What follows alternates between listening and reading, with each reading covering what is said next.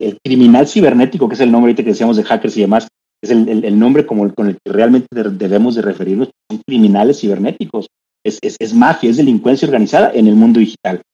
Lo que buscan, obviamente, es, es, capitalizar, ellos lo que quieren es precisamente estos ataques, monetizarlos y obtener un beneficio económico de ellos. Entonces, esto es de esos ataques a, muy gran escala que en algunas veces se ve que las organizaciones no están preparadas Bienvenido a Café de Datos, el podcast de Atlas, una startup mexicana. En este espacio hablaremos de analítica de datos, cómo monetizar información y tendremos invitados con los que platicaremos acerca de emprendimiento y transformación digital. Si estás liderando, planeas liderar o participas en una estrategia de transformación digital, Café de Datos es ideal para nutrir tus conocimientos de analítica e inteligencia artificial conocer los métodos más populares de la industria, obtener nuevas ideas y disfrutar de todas las historias que tenemos para contar. Porque los datos van mejor con café. Arrancamos. ¿Cómo están? Bienvenidos a un episodio más de su podcast favorito de analítica, Café de Datos. En esta ocasión me va a tocar justamente a su servidor, César Salinas, eh, dirigirlo el buen Pedro, mi socio que generalmente está por acá, pues hoy no nos va a poder acompañar, pero tenemos un invitado de lujo que les voy a presentar en unos momentos. Este es eh, pues ya más de 60 episodios, ya hemos tenido bastantes invitados. El del día de hoy también es muy especial. Eh, me tocó conocerlo hace unos años, ya se los presentaré. Pero bueno, queríamos agradecerles a todos por seguir escuchando, por mantenernos por ahí en el top. Eh, logramos al final de la temporada 2 por ahí posicionarnos en el top de México de podcast en tecnología y pues ya estamos llegando a Latinoamérica. Un saludo muy especial para toda la gente de Colombia, de Perú, de Chile, de Argentina. Eh, y por ahí, pues algunos también que salieron por ahí en Alemania, que seguro nos escucharán por allá en español. Entonces, pues gracias de antemano a todos. Y sin más preámbulo, eh, pues ya saben que nos gusta que ellos mismos se presenten, pero yo les puedo dar un poquito de contexto. Nos conocimos cuando él estaba estudiando su maestría en alta dirección por ahí en una institución de mucho renombre que le tengo mucho cariño, que es el IPADE. Y pues nada, les presento justamente a nuestro invitado del día de hoy, que es eh, David Hernández, CEO y fundador de Protectia. David, ¿cómo andas? Bienvenido. ¿Qué tal, mi estimado? Pues todo muy bien, gracias a Dios. Aquí ya sabes, siguiendo los protocolos de COVID, todavía trabajando en home office, en algunos momentos yendo al, esquema híbrido oficina. Pero la verdad es que todo bastante bien, gracias a Dios. Gracias por invitarme y qué, qué padre, la verdad es que con esto que estamos estrenando tu nueva temporada de podcast, pues la verdad es que para poder seguir manteniéndonos en el gusto de la gente y seguir estando en el top de los podcasts de tecnología. Sí, no, no, y sobre todo también muchas gracias a ti por el espacio, porque para los que no sepan, pues justamente estamos grabando un viernes en la tarde-noche, entonces el buen David nos anda aquí regalando unos minutos de, irse con su familia y todo a, relajarse para poder estar platicando. Y sí, la verdad es que eh, la gente respondió bastante a este tema de las entrevistas. ¿eh? Teníamos como tres formatos originalmente en la primera temporada y luego la gente como que dijo, oye, me interesa ese tema de las entrevistas y, me interesa que vengan expertos y me interesa que nos hablen expertos. Entonces, pues vaya, hemos estado escuchando ahí al mercado, ¿no? Lo que ellos digan es lo que mandan. Entonces, muchas gracias a ti por estar por acá. Y pues bueno, eh, como parte de, estas introducciones, tenemos un ritual muy especial cuando iniciamos los podcasts, eh, mi estimado David, que es pues, romper un poquito el hielo, ¿no? Y que la gente también, la audiencia, te conozca un poquito mejor. Entonces, pues pregunta obligada, mi estimado David, si te pudieras tomar un café con cualquier personaje de la historia, ¿con quién sería, por qué y qué le preguntaría? Uf, wow, digo, creo que es una pregunta, la verdad, bastante interesante. Hay muchos personajes en la historia con los que uno quisiera echarse una buena charla, un buen café. Pero mira, yo creo que no ha habido en, en, en la historia de este planeta una persona con mayor influencia en todos nosotros, Cristo. Y no quiero sonar religioso, soy una persona, soy un hombre de fe, pero a ver, tenemos un antes y un después de Cristo. Eh, sus enseñanzas se han visto reflejadas en la vida diaria de billones de personas. Pero más allá de ello, pues finalmente entender ese mensaje que viene y que nos trae, en dónde estamos ahorita. Eso que quiso venirnos a decir de ama al prójimo como a ti mismo, como lo hemos aprendido, cómo esta era digital, esta era de datos, esta era que está muy acelerada, la pandemia que estamos viviendo, con toda la evolución que hemos tenido a través de esos años, lo estamos viviendo, no lo estamos viendo, cómo estamos logrando, estamos alcanzando esa meta que él quiso proponernos. Híjole, yo creo que la verdad es que no hemos hecho muchas de las cosas que, él hubiera querido, pero sin embargo, escuchar y tener eh, de nueva cuenta una influencia como la que él tuvo hace ya más de dos mil años, creo que sería bastante interesante escuchar, así como, dicen, cuál es el state of the art, cuál es el state of the union, como dicen los americanos, ¿no? El, informe al momento. Eh, eso es lo que, lo que me gustaría preguntarle, fíjate, eso es, es, es, una pregunta bien, bien, bien interesante, pero como te digo, no nada más él, o sea, yo, yo quisiera tener oportunidad de subirme a una máquina del tiempo, irme a platicar con otras personas. A me encanta la música, soy amante de la música, de todo tipo de música. Bueno, hay ciertos géneros muy particulares, muy sonados últimamente que no específicamente son los míos, pero, pero algo que, que, a mí me encanta es, es, la música. Eh, y, y, y, la música precisamente también ha vivido temas de innovación tremendos. Hace 500 años tú escuchabas a la música en vivo, no había otra manera de hacerlo más que en vivo. Después fue evolucionando en temas digitales, tú sabes, fonógrafo, la rocola, luego los LPs, los CDs, los, toda esta evolución que hoy en día pues la tienes en, en la palma de tu mano, tienes la biblioteca infinita de todo tipo de música. Pero cuando todo esto inició, obviamente, pues desde esos tamborcitos y demás, me gustaría charlar con Mozart. Es Mozart, ¿qué onda con él? Pero la verdad es que pues también me he visto influenciado por, por series. No sé si viste esta serie de Gal García que sacaron en Prime hace unos años. Yo la vi hace poquito con todos estos temas de pandemia. Súper interesante. Eh, no recuerdo ahorita el nombre, pero tiene que ver con Mozart.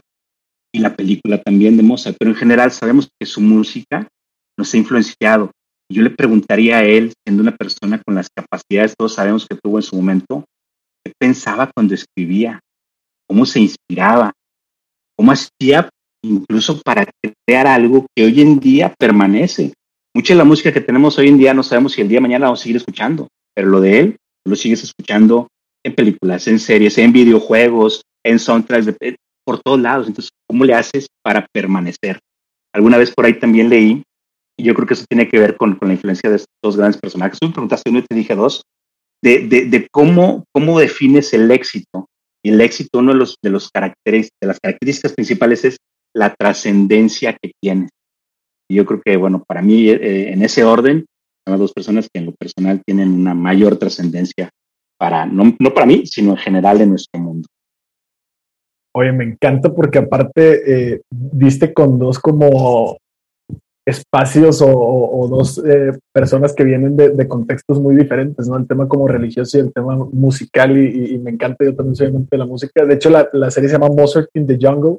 Mozart in the Eh, Jungle, no me Mozart acordar. in the Jungle, Buenísima. sí, de, de- con Gael García justamente. Eh, y está ahí en Amazon Prime, de nada ahí Amazon. Este, pero este, está muy interesante y la verdad es que eres la primera persona que nos hace referencia por lo menos a, a, a un líder religioso, ¿eh? Me, me, me, suena bastante interesante porque en su momento platicando con los invitados, pues también tuvimos de que la primera vez que alguien mencionó una mujer, la primera vez que alguien mencionó a un familiar, nos ha tocado que ha mencionado familiares, eh, líderes políticos, etcétera, deportistas, pero es la primera vez que me, que me, toca escuchar o nos toca escuchar a todos de, de, un líder religioso, entonces me encanta, me encanta. Y justamente también en este contexto de, de, pandemia, ¿no? Donde muchas de las cosas que se empezó a replantear la humanidad, pues tienen que ver con algunas enseñanzas, como dices tú, alejándonos un poco del hecho de que seamos tú y yo de esa religión y todo, pues de, de algunos valores universales que justamente, eh, pues esa persona vino a, a, a, inculcar o a predicar, ¿no? Entonces está bastante interesante por ahí. Pero bueno, pues ya, ya te conocieron un poquito en términos de gustos y de personas y todo. Creo que eh, pues está de más. Ustedes verán por ahí o podrán ver eh, que Protecte justamente es una empresa que se dedica al tema de ciberseguridad. El buen David pues tiene años en eso. Justamente también tenemos o compartimos esa pasión por el tema de transformación digital, tecnología, etcétera. Y pues eh, ya para entrar al tema un poco más de hard skills o más técnico, David, cuéntanos, pues digo, yo te conocí en tu maestría, pero eh, cuéntanos un poquito tu formación, qué estudiaste, eh, de dónde te graduaste, cómo llegaste hasta fundar una empresa de ciberseguridad y pues cuál es el rol que actualmente tienes por ahí en Protecte.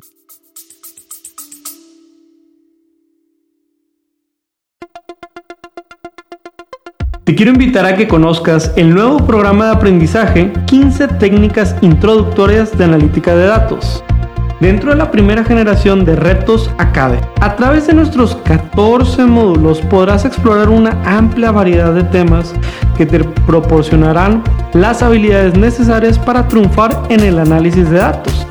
Y eso no es todo. Contaremos con tres talleres en vivo e invitados e invitadas sorpresa con quien podrás discutir tus proyectos, recibir orientación personalizada y llevar tu conocimiento al siguiente nivel. Y si para cuando estás escuchando esta promoción ya venció, recuerda que siempre podrás encontrar contenido de aprendizaje en www.datlasacademy.com.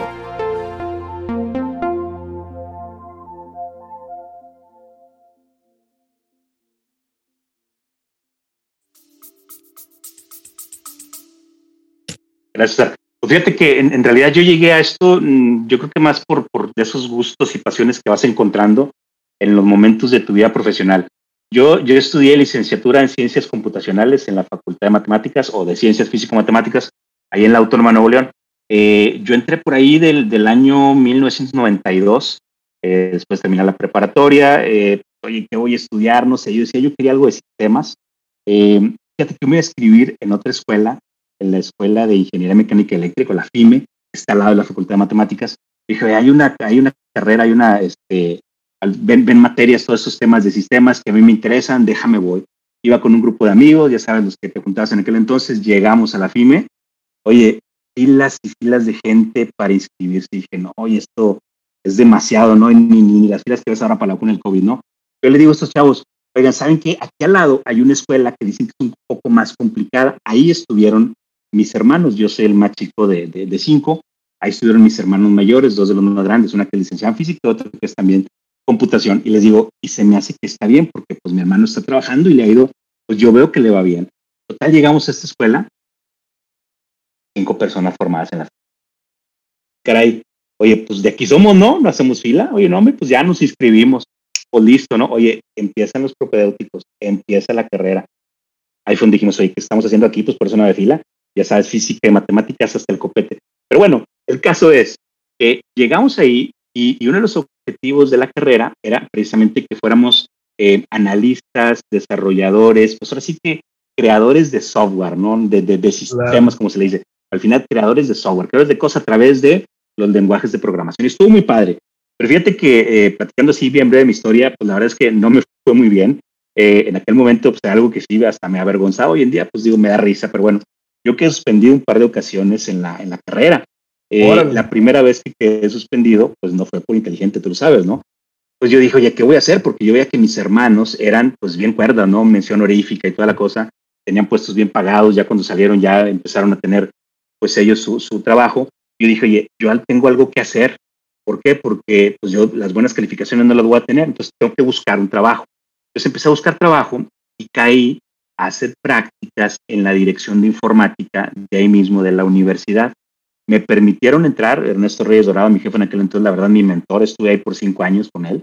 Eh, me dio la oportunidad, me dijo, mira, aunque estás suspendido, te voy a dar la oportunidad porque eres bien teatro. Ya, pues tal, me, me, dio chance, entré y ahí empecé como operador de centro de cómputo, administrador de sistemas, eh, administrador de bases de datos, administrador de la red y finalmente también temas de ciberseguridad por estar ahí me volví a quedar suspendido, pero bueno, al final terminé mi carrera en siete años en lugar de cuatro de lo que normalmente es. Eh, la verdad es que fue bastante divertido. Llegó un momento en el que pues, yo ya sentía que, que, lo sabía todo, pero dije, yo como que estoy aquí para terminar. Entonces tengo que terminar mi carrera. Terminé mi carrera, me gradué, ya fue la graduación, ya sabes, como mi mamá bien feliz porque el menor ya había terminado su carrera. Y pues bueno, a partir de ahí empecé ya, ahora sí, trabajando fuera de la universidad en Terra Networks, una empresa en la que también aprendí bastante por ahí los dos, tres años que estuve. Y desde ahí me empecé a ya meter más de lleno al mundo de la seguridad cibernética, seguridad informática, como se llamaba en aquel entonces, ¿no? Entonces, yo en realidad debería estar ahorita, no sé, haciendo software o siendo director de TI, tal vez de, de, alguna empresa, digo ya por los años principalmente, pero pues mis calificaciones no daban, ¿no? Pero siempre fui muy inquieto, la verdad es que yo siempre fui muy inquieto, este, a pesar de los obstáculos que se me presentaban, como estos que te platico, pues yo dije, yo tengo que buscar la forma de salir adelante, ¿no? Entonces, se fueron dando algunas oportunidades. Yo pude iniciar dos negocios antes de empezar con esto. Yo tuve uno que no tenía nada que ver, empaques y mangueras industriales Hernández, imagínate. Este, por ahí lo, lo inicié con, con, algunos amigos y la verdad es que era, era buen negocio, muy rentable, pero dije, esto no es lo mío, ¿no? Otro negocio que también por ahí inicié con unos buenos amigos, éramos muchos socios, dije, no, esto, este, somos demasiados y tú sabes cómo cuando inicias, al final dije, este no es mi momento, de hecho estaba estudiando pero ya después, eh, te digo, conforme fui evolucionando y trabajando yo en lo que era Infocel, si algunos nos escuchan y recuerdan lo que era Infocel, que luego se convirtió en Terra Networks México, cuando esta empresa telefónica España, España, perdón, por ahí del 99-2000, funda una empresa proveedora de Internet o un ISP, en aquel momento de la, del, del, boom de las .com, que también pues tenía portal, tienda en línea y todo lo demás. Ahí eh, pues vienen a México, compran Infocel, eh, le llaman, lo renombran, se llama Terra Networks México, y pues bueno, ahí ya haciendo, ahora sí tengo mi primera posición ya formal en temas de seguridad, eh, tenía la gerencia de seguridad informática, me encargaron, me dijeron, oye, aquí vamos a asegurar, o tu, labor, mejor dicho, va a ser asegurar todos los portales, porque vamos a tener tienda en línea, proveedores de servicios, etcétera, un montón de servicios que estamos dando en línea. Pues ahí me empecé a meter más de lleno, la verdad, eh, con la oportunidad que me estaban dando. Pero fíjate que también, todo esto bien chistoso, cuando, cuando ya estaba en Infocel y en esa transición de Infocel a Terra, eh, sucedió que empezaron a infectar las máquinas de algunos directivos y de repente empezaban a ver un comportamiento extraño y decían, oye, es que siento que me están observando porque pues de repente las ventanas de mi Windows se mueven, eh, se cierran y se abren, están haciendo cosas que yo no estoy haciendo, algo está pasando y me ponen a investigar, pues ya sabían que yo tenía siempre esa, esa cosquillita por dentro, hoy empiezo a checar y sí, encuentro que tenían este tipo de software que malware o virus, ¿verdad? Que en este caso les daba el control remoto a otras personas, en este caso la gente fuera de la empresa, que estaba infectando los equipos y que estaba contaminando estos equipos de, directivos, pues para extraer información. El software se llamaba Back Orifice, un software que por allá en aquel entonces era muy famoso para hacer este tipo de cosas. Y me dijeron, oye, pues ya lo encontraste, oye, pues ponte a cerrar las puertas para que ya no se puedan meter pues ya a partir de ahí empecé a cerrar puertas, ventanas y todo lo demás, los protocolos para poder controlar y a partir de ahí fui agarrando todas, que te digo, cuando se hace brinco a, a, Terra, pues ya se formaliza, se formaliza la posición, ¿no? Y ahí sigo aprendiendo, seguí aprendiendo bastante. Bien interesante ahí porque en esa época eh, éramos parte de Telefónica y Telefónica de España, de la redundancia, en España, tenía un grupo de seguridad, todo el mundo la conoce hoy en día por el tema Alonso, que fue muy famoso hasta hace unos años, que ya no formó parte de esta empresa, pero desde el 2000 ellos tenían mucha fortaleza en temas de seguridad y, me invitan a formar parte de este grupo y a reunirnos al menos dos veces al año ahí en España. Entonces, por allá iba, me tocaba viajar y aprender. Esos cuates de España bien avanzados. Tú ibas en el 2000 a España, esos cuates ya pagaban con el teléfono en los establecimientos. Yo recuerdo, en el 2000, algo que aquí apenas estamos empezando a ver, ¿no? Entonces, iban bien avanzados, les aprendí un montón y pues solamente todo eso lo iba pues implementando ya en mi, en mi área de responsabilidad, ¿no? Hasta que, pues, ahora sí que esa burbuja de las .com, por ahí del 2002, 2001 más o menos, tronó, la empresa, pues, estaba en bolsa, había captado mucho dinero de los mercados, pero pues también es mucho ese dinero se gastó, ¿no? Y si recordaste, Terra Licos, un buscador muy grande en aquel entonces, hasta que el dinero se les acabó y un buen día nos hablan a una junta y nos dicen, a ver gente, si tienen alguien de su equipo, digo, yo tenía una gerencia, si tienen alguien de su equipo que quiera dejar la empresa, avísenos para que sea más fácil el proceso de liquidación que vamos a hacer, ¿no?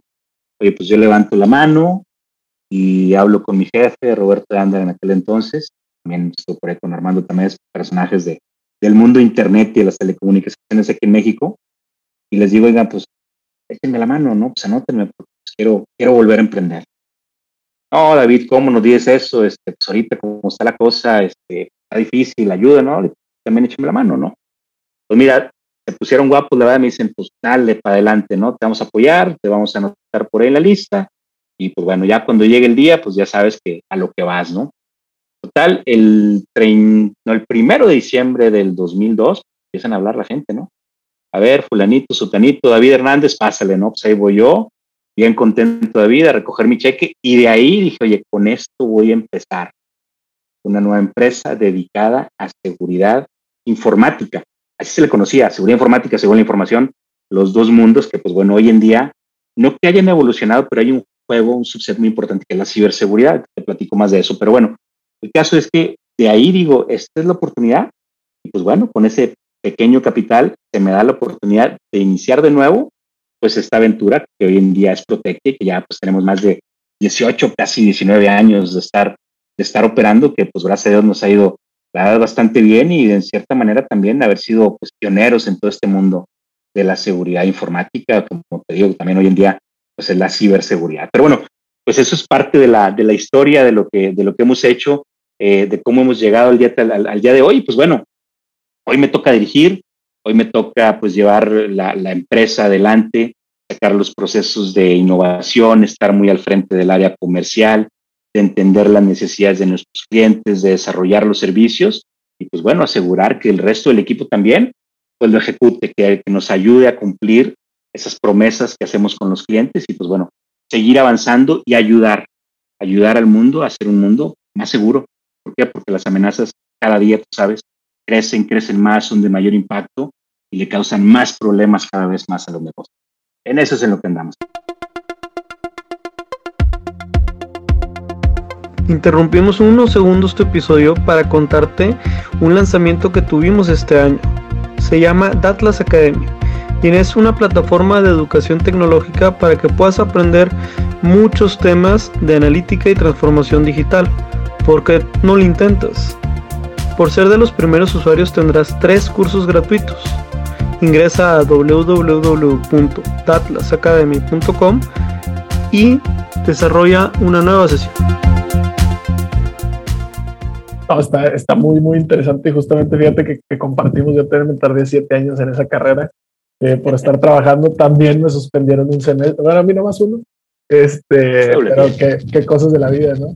Eh, pero muy, muy interesante y, justamente la, la, manera en la que lo comentas, cómo todo va evolucionando y ahorita vamos a hablar de cómo se evoluciona, ha terminado cayendo ahorita en, en, lo que estamos y todo. Pero bueno, aparte de, de, justamente lo que comentabas de la carrera y de, y de la vida profesional, pues también por ahí eh, David, pues como les mencionaba al principio, tiene su maestría ahí en alta dirección y ahí fue donde me, lo topé. Yo apenas era un eh, pequeño practicante ahí bajo el ala del ingeniero Lorenzo Fernández, que también eh, otro personaje por acá de, de la, de la, del sector académico ¿no? En, México y por ahí nos conocimos y a partir de eso fue que yo me, me di cuenta que David se dedicaba a este tema como de, de ciberseguridad y todo y ya cuando me pues, fundamos Atlas y empezamos con toda esta parte tecnológica pues empecé a seguir un poquito cómo crecían y su carrera y sus clientes y todo el tema. Entonces está eh, pues muy interesante todo ese tema. Ahora, eh, llegando a, lo que decías ahorita, bueno, pues una cosa es seguridad informática, seguridad de la información. Ahorita, eh, pues usamos de pronto indistintamente los que estamos más ajenos el, el concepto o, o, la palabra ciberseguridad, pero en este sentido ayúdanos un poquito a esclarecer como punto de partida y que todos estemos en el mismo canal, pues cómo definir la ciberseguridad o qué es ciberseguridad. ¿Es un área del negocio? ¿Es una disciplina? ¿Es una carrera? ¿Qué, qué, cómo lo definirías tú? Ahora sí que muy aterrizado los mortales, ¿eh? tampoco queremos la de, la de diccionario. Claro, pues mira, pues es que ciberseguridad eh, ya como tal eh, es, es, es, un concepto, un concepto que lo que busca es la protección de activos que de alguna forma son almacenados, procesados y transmitidos de forma digital entre los diversos sistemas que están interconectados. Ahí es una definición muy de diccionario de ISACA. ISACA es una organización mundial de, auditores de sistemas que hoy en día está muy metido en temas de, ciberseguridad o seguridad cibernética, que al final pues puede ser eh, una, una práctica que las organizaciones tienen que llevar a cabo, ahora sí que para cuidar sus activos. Pero todo esto derivado de qué? Pues derivado obviamente de la explosión digital. Hoy en día, pues no se diga, ¿verdad? Estamos conectados a través de estos medios digitales, transaccionamos, compramos, eh, nuestros clientes se acercan, los clientes de las empresas de diversos tamaños, todo este tipo de, oye, pedir a domicilio a través de la aplicación, pedir un auto, comprar un vuelo de avión, todo esto que se mueve a través del mundo digital requiere ser protegido. Al final, la ciberseguridad es un subset, vamos a decirlo, un juego de la seguridad en la información. La seguridad de la información es, digamos, el, el, el mundo más grande que está preocupada no solamente por la seguridad de la información en medios digitales, sino en cualquier medio. Finalmente, lo que aborda es la gestión de riesgos de lo que pueda suceder para esta información, pues que es utilizada para las organizaciones o por las organizaciones en su día a día y para llevar a cabo sus operaciones. Entonces, la ciberseguridad habla específicamente del ambiente digital y de las amenazas que las acechan a ellas. Tú sabes, el concepto, el término este de hackers, que pues bueno, hoy en día pues ya se le da una connotación de que hacker es cualquier malo, ¿no? En realidad, y, yo así lo aprendí, digo, siendo que vengo de la vieja guardia, pues el hacker más bien es aquel que sabe mucho de programación, de sistemas, de redes, eh, aquel que sabe cómo funcionan las cosas, que las desmenuza.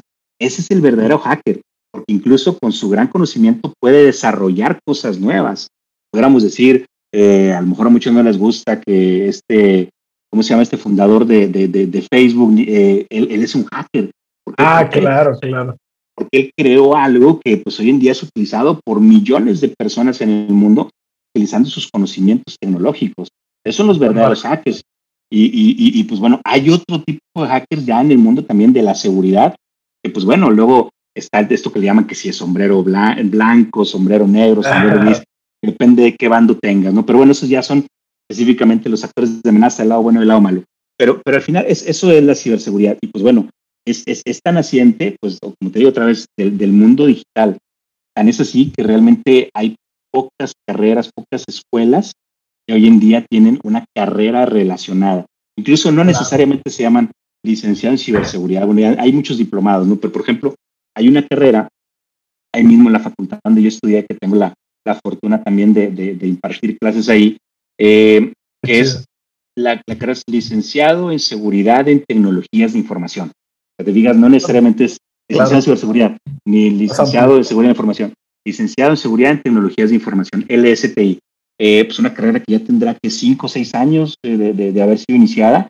La verdad es que no fue la pionera, tuvo una carrera por acá en el, en el TEC de, de, Monterrey o en el TEC Milenio, perdón, que pues bueno, hoy en día entiendo que ha sido desaparecida, ya hay muchos diplomados, hay maestrías, pero bueno, esta es una de las carreras donde está saliendo mucha gente con, con conocimiento, pues ya muy práctico para poder abordar todos estos temas de ciberseguridad. Entonces, pues ahí es donde entra una carrera, oye, una disciplina, como te decía, pues algo que también las organizaciones tienen que tener. Hoy en día, pues muchos no tienen, si todos tienen ya hoy en día su área contable, finanzas, ventas, operaciones, recursos humanos, pero no todas las empresas tienen todavía un área de seguridad cibernética o seguridad de la información. ¿Por qué? Porque todavía no ven la necesidad. Sin embargo, pues esto cada vez más está demandando. ¿Por qué? Por lo mismo, la explosión de las tecnologías digitales y otra vez las amenazas que cada vez están viendo más en ellos. Eso pues definitivamente es una oportunidad para los egresados de esas carreras que se los pelean. La verdad es que pues, nos peleamos por, este, por este talento. ¿Por qué? Porque no hay mucho y lo otro es que tú los desarrolles.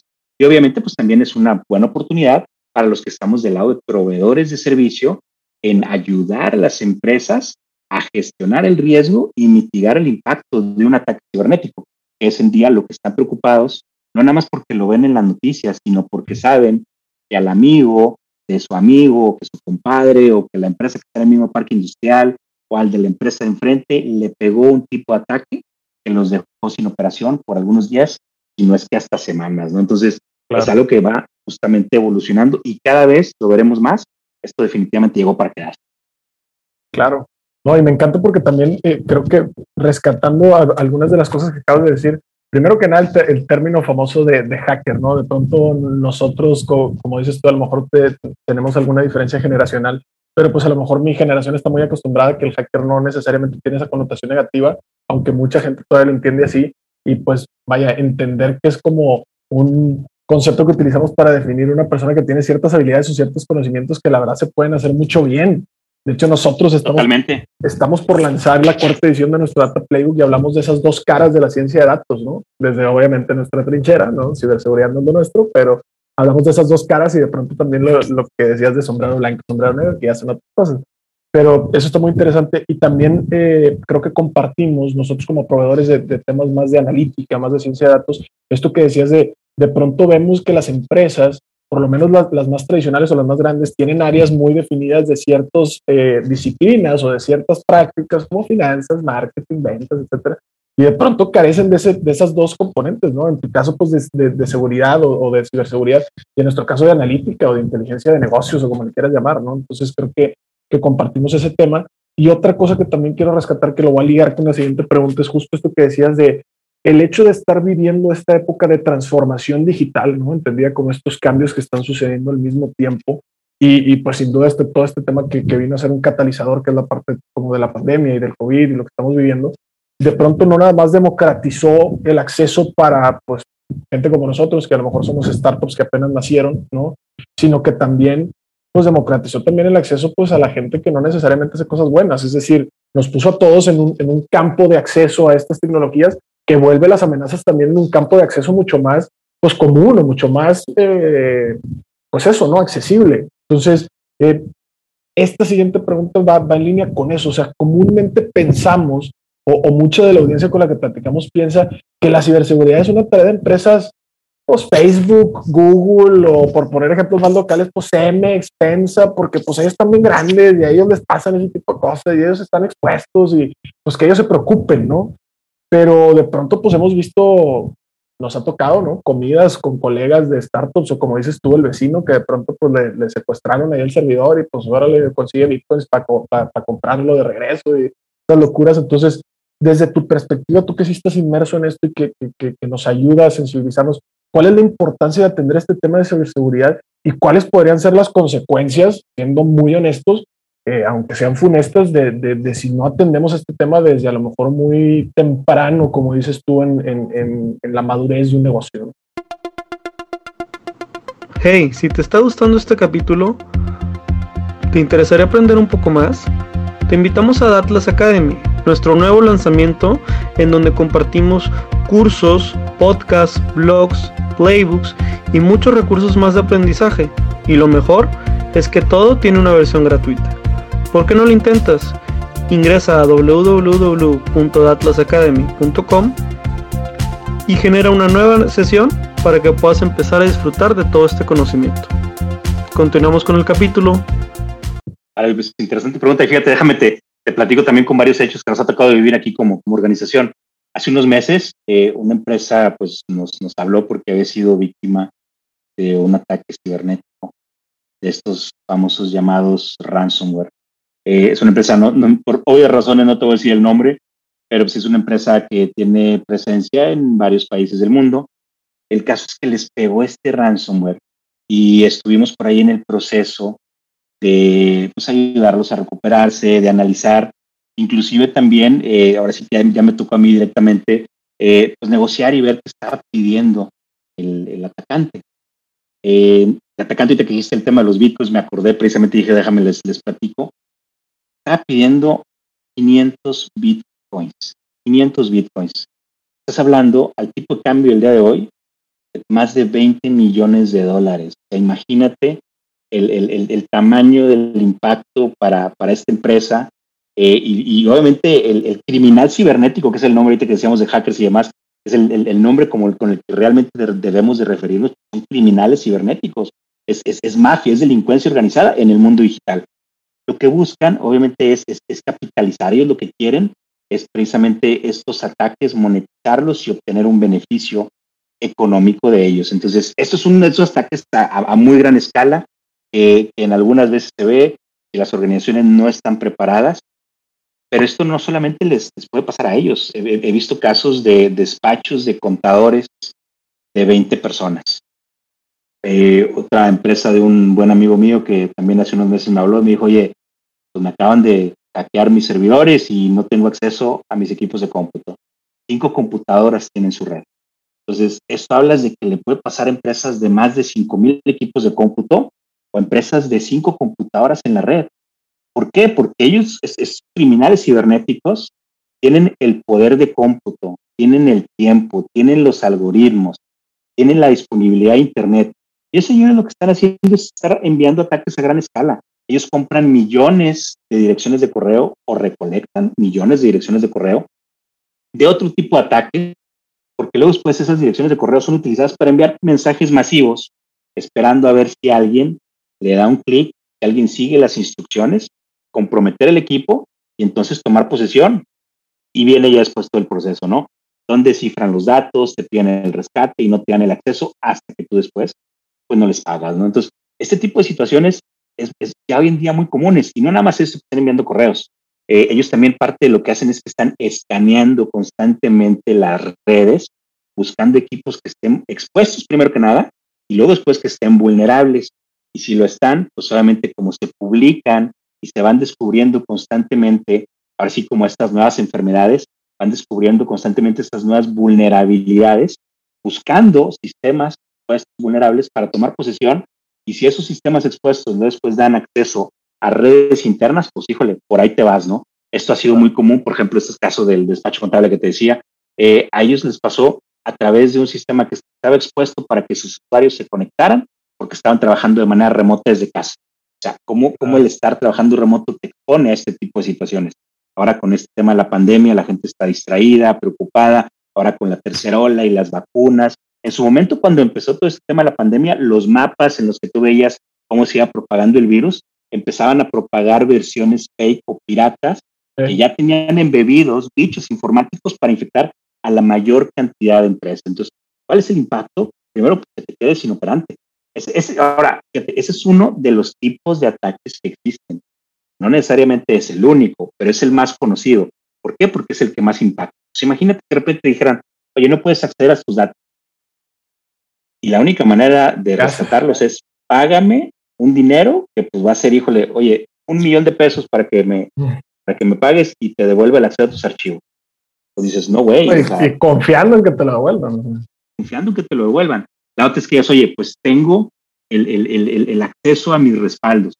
Si no tienes tu equipo respaldado con las últimas versiones o en los últimos meses, pues no, no te va a servir de nada.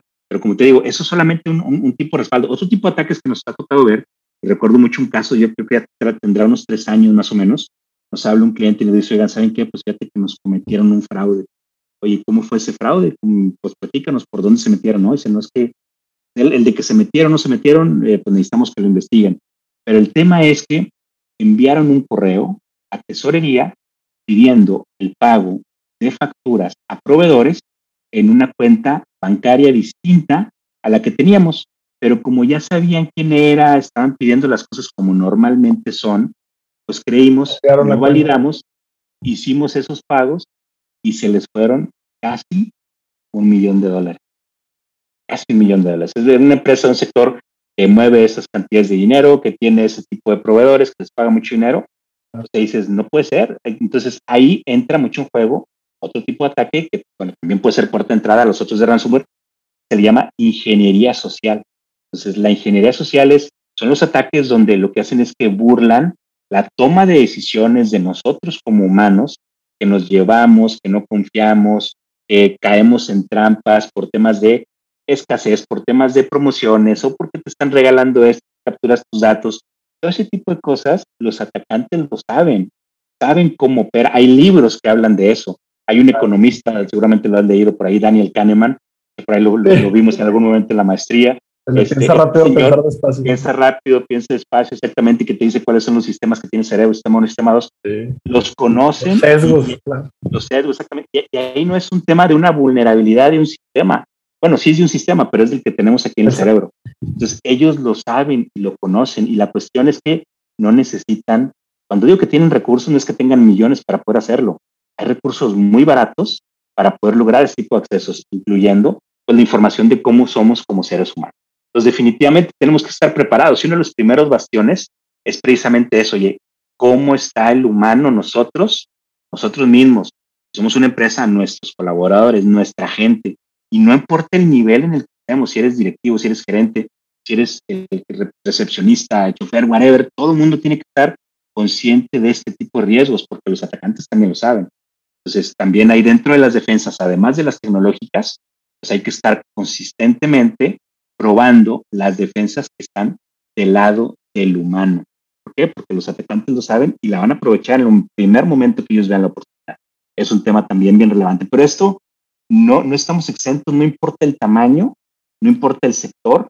Eh, sí, puede haber algunos tipos de ataques, por ejemplo, si eres del sector financiero, pues definitivamente es un tipo de sector que es muy atacado. Pero no estás exento, no importa en, en, dónde estés y a qué te dediques ni de qué tamaño seas. Eso es parte de la importancia que hay que darle el día de hoy.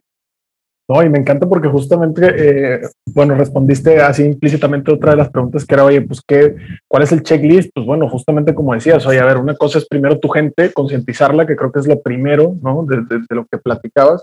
Segundo, pues algunas cosas básicas de, oye, los accesos, oye, cuáles están expuestos, cuáles están vulnerables, como hacer un pequeño diagnóstico que llamamos nosotros. Y pues tercero, obviamente, pues cerrar las llaves, cerrar puertas, ventanas, como decías, y, si es necesario, pues pedir ayuda externa, ¿no? En ese sentido, proveedores como ustedes, que seguro sabrán más que, que nosotros. Y también eh, concientizar a la gente de, pues a quién no le ha llegado ese correo de una herencia árabe, ¿no? O ahora lo hacen hasta por WhatsApp, hombre, ya le tengo que estar diciendo a mi mamá, mamá, no les creas, no se va a acabar WhatsApp, no les compartas nada, por favor, no le piques a la liga. O sea, también hay que concientizarnos que estamos ahora en un plano globalizado en el que estamos compitiendo también contra gente, como decía David, que está dedicada a eso y que no necesariamente es mexicano con la misma idiosincrasia y con los mismos conocimientos. O sea, es gente pues, de todo el mundo, ¿verdad? Con otro set de conocimientos y otro set de habilidades y otro set de recursos. Entonces, creo que es, es bastante importante. Ahora, eh, vamos a pasar como al, último bloque, mi estimado David, pero eh, justamente hace rato mencionabas de, bueno, pues te puedo mencionar los casos, pero no a lo mejor el cliente. Pero yo justamente vi eh, por ahí publicado que, que, estuvieron participando justamente por ahí con, con Palo Alto Networks y hablaron de un caso justamente con el Club de Fútbol Monterrey, que para la gente que no tenga contexto que nos está escuchando, Club de Fútbol Monterrey es uno de los principales dos equipos que tenemos aquí en, en, en Nuevo León ¿no? Estamos en Nuevo León, México. Y pues bueno, eh, me llamó mucho la atención porque decía yo, oye, ciberseguridad, un club de fútbol, ¿qué onda con eso? Eh, cuéntanos un poquito, obviamente, lo que nos puedas contar, ¿no? Eh, cuéntanos un poquito cómo fue ese caso, qué presentaron, qué hicieron, cómo se dio la relación con el club, cuál fue el reto, qué solucionaron.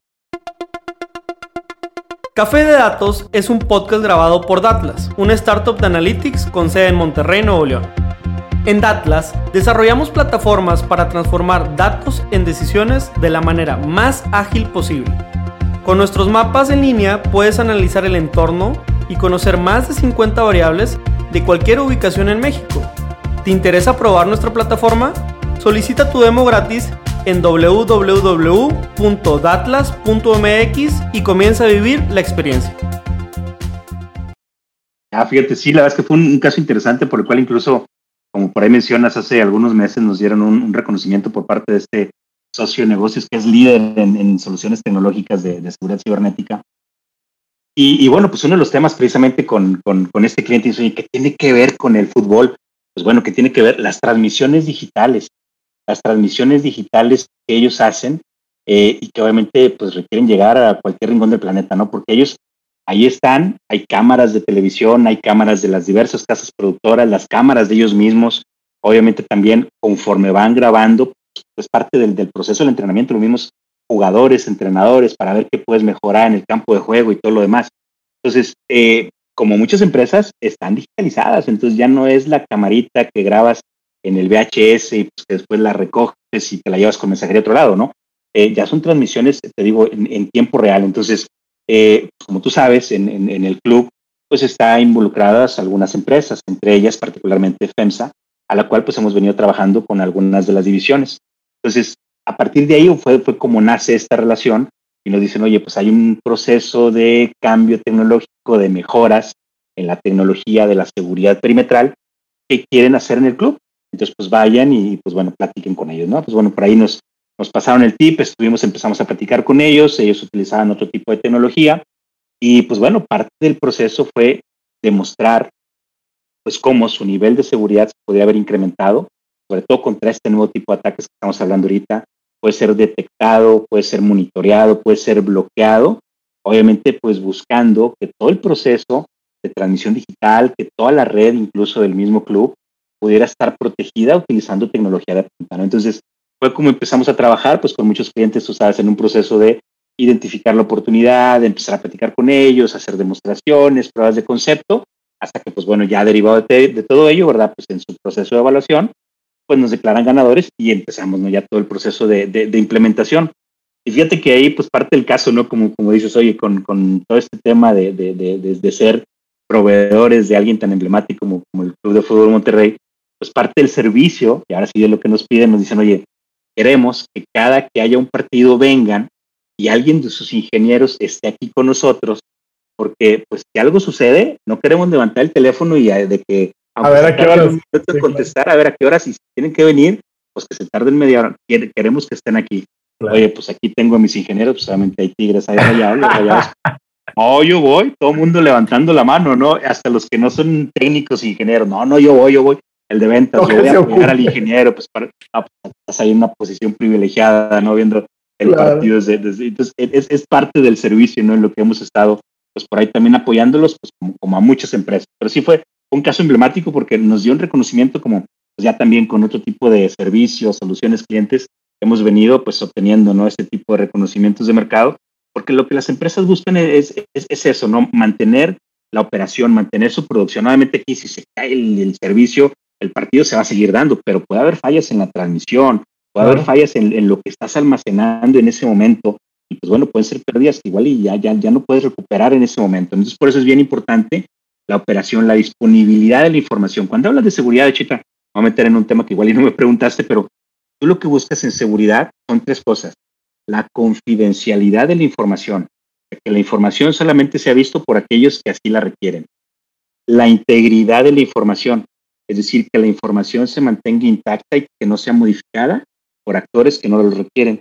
Y por último, es la disponibilidad de la información. Entonces, que la información sea accedida en el momento, en tiempo y forma por aquellos que así la requieren. Muchas veces pensamos en el acceso a la información cuando está almacenada, pero en este caso en particular hablamos de la información está siendo transmitida en ese momento. Entonces, eso también es importantísimo para las empresas que quieren salvaguardar la información de las amenazas y los ataques cibernéticos que están allá. ¿no? Eso, es, eso es parte del, del, caso que vimos por acá con el Club de Fútbol Monterrey. No, y, me encanta porque justamente eh, lo, lo, traigo a colación porque acabamos de hablar de, número uno, que, que la ciberseguridad o los ataques están a, a, merced de todos, ¿no? No respetan ni tamaño, ni industria, ni nada. Y tú nos acabas de dar ejemplos de un despacho contable, un retailer y pues ya terminamos hasta en el deporte. Y, me sonó mucho porque la verdad es que yo soy muy fan de la, de la UFC, de las artes marciales mixtas, y, justamente es algo que, que, conforme se dio la pandemia, pues obviamente los streamings y todo empezaron a, hacer la, la bulla. Y, recuerdo, yo, yo soy fan así de que veo los detrás de cámaras y todo, y veía que mucho, el presidente hacía mucho hincapié en, eh, estamos vigilando y ya sabemos que quién se roba la señal y que no sé qué, vamos a ir por ustedes. Y luego salía en otra conferencia y luego, ya encontramos al primero y logramos cerrarle, no sé qué, y luego vamos a ir por los que siguen. Y yo decía, oye, pero que, que, que, que, realmente cuál, cuál es el afán como de ir por todo ese tema. Y luego ya salió un, un, paper de, oye, son billones de dólares lo que se pierde de pronto en esas cosas y dices tú, ay, caray, qué bárbaro. Y el compromiso y el prestigio obviamente del club y de, de, de, las organizaciones que están detrás, ¿no? Pero creo que ese es, es, es, un muy buen caso, como dices tú, pues muy emblemático por acá de, de Nuevo León. Pero bueno, mi David, me encantaría quedarme platicando contigo, ya sabes, todo, toda la tarde, ¿no? Pero pues es viernes, de aparte tienes que ir, y aparte pues ya también estamos dando en el tiempo, pero eh, última dinámica, esta dinámica sorpresa, ¿no? Se llama Rapid Fire, es muy sencilla la dinámica, yo te voy a lanzar un concepto y tú me tienes que decir sin dar mucha explicación si lo consideras que está sobrevalorado o subvaluado. ¿Sale?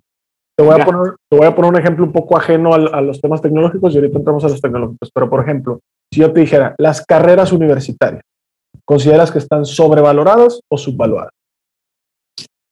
Yo creo que están subvaluadas. Subvaluadas. Eh, Ahí nos quedamos, no te apures. Ahí nos quedamos. De eso, se trata, subvaluadas. Excelente. Entonces, ahora sí vamos a entrar en temas un poquito cada vez más tecnológicos, ¿sale?